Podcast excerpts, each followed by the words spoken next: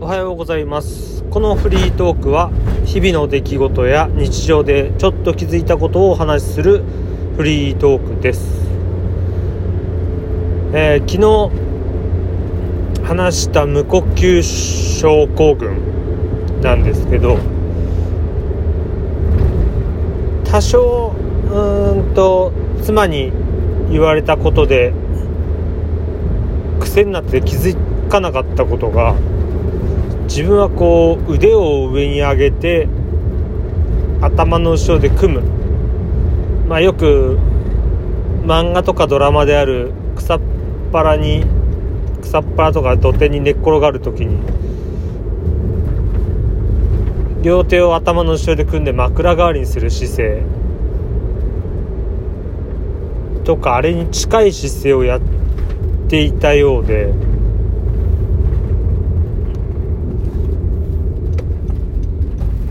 まあ、やってる時は別に気づいてはいるんですけど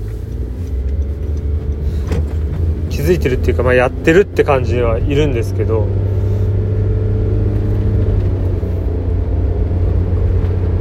まあだんだんそれが無意識になってそれが原因だとも思ってなかった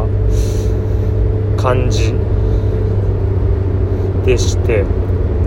あの、妻に腕を上げてる時にいびきかいてる気がするって言われて。ああ腕上げてる時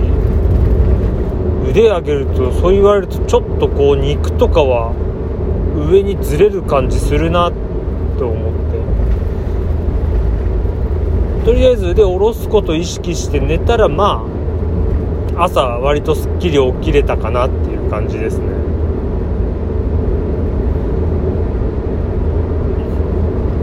もちろんだからって解決したわけではないんですけどそういったちょっとした原因というか、まあ、一つきっかけがあることが分かったというだけでも結構収穫かなとは思ってます。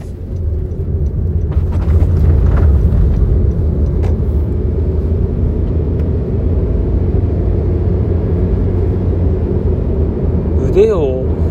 上げて寝ることそんな負担かかってるなんて思ってもなかったんで。これまあ何日か続けてみてこれでもなおまた発症するようだったらやっぱりダメなんだなって感じですね。寝る姿勢が悪かったというところですかね。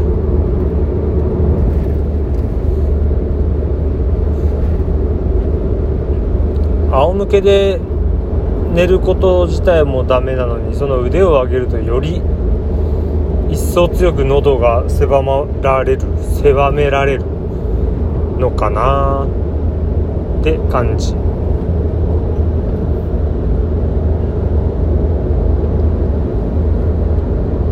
それとあの歯ぎしり防止用としてあのママウスピース。マウスピースつけてるんですけどあれもねまた口の中に若干違和感を感じるせいかよだれがすごい出てきてその唾液がまた寝てる時に水分がすごくなくなるから唾液に何ていうか唾液の粘度が高くなるんですよね。でその粘度の高い唾液が喉の方に流れてきた時に苦しくなるっていうのがたまにあるんですよ。それで寝る間際に起きちゃう。寝る直前に水は飲むんですけど少しその間際というか寝る寝につく寝落ちする頃。その頃には結構口の中パサパサになってるというか水分がなくなってしまっていて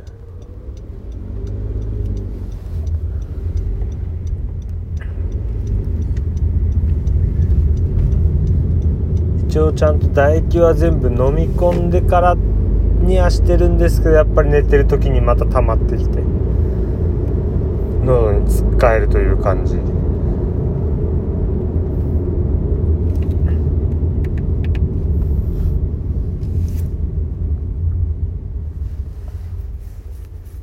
まあ怖いですけど少し希望が見えたということで今後の対策といいますか。腕を上げて寝ないっていうことを意識していこうかなと思います。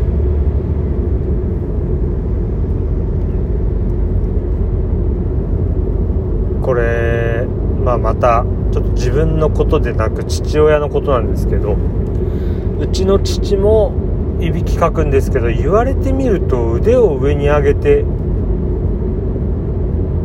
寝る感じになってるんですよ。まあさっきで言う枕にする感じ。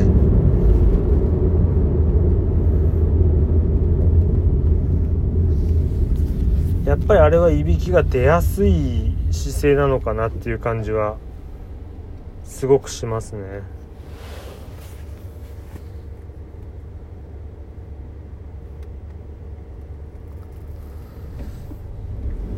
安心したからって食べ過ぎちゃいけないんですよ。ダイエットしていかなきゃなんないんで。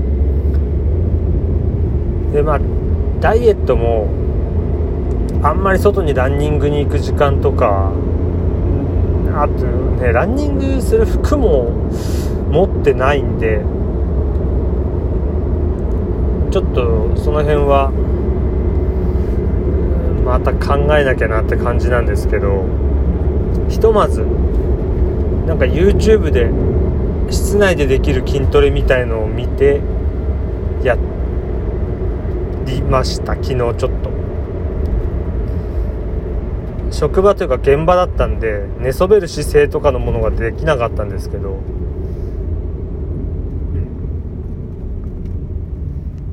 一応ざっくりとやって。ただまあ今日やるところはねまだ壁とかができてないんで人目があるからちょっとやりにくいなとは思うんですけど。帰ってからでもねちょっとやろうかな。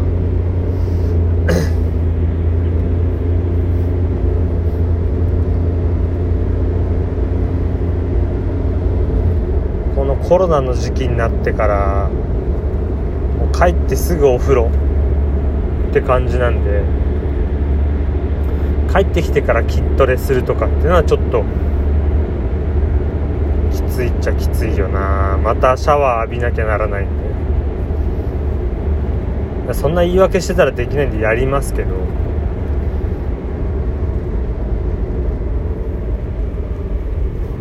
本当嫌なご時世になったな。これ太った人増えたんじゃないかなコロナで。かなり。いや増えてますよね。なんか聞いたことある気がするな。それに伴っていびきして無呼吸になってる人増えてると思いますよ。皆さんも気をつけましょう。じゃあ。これで終わります。最後まで聞いてくれてありがとうございました。次も是非聴いてください。それでは失礼します。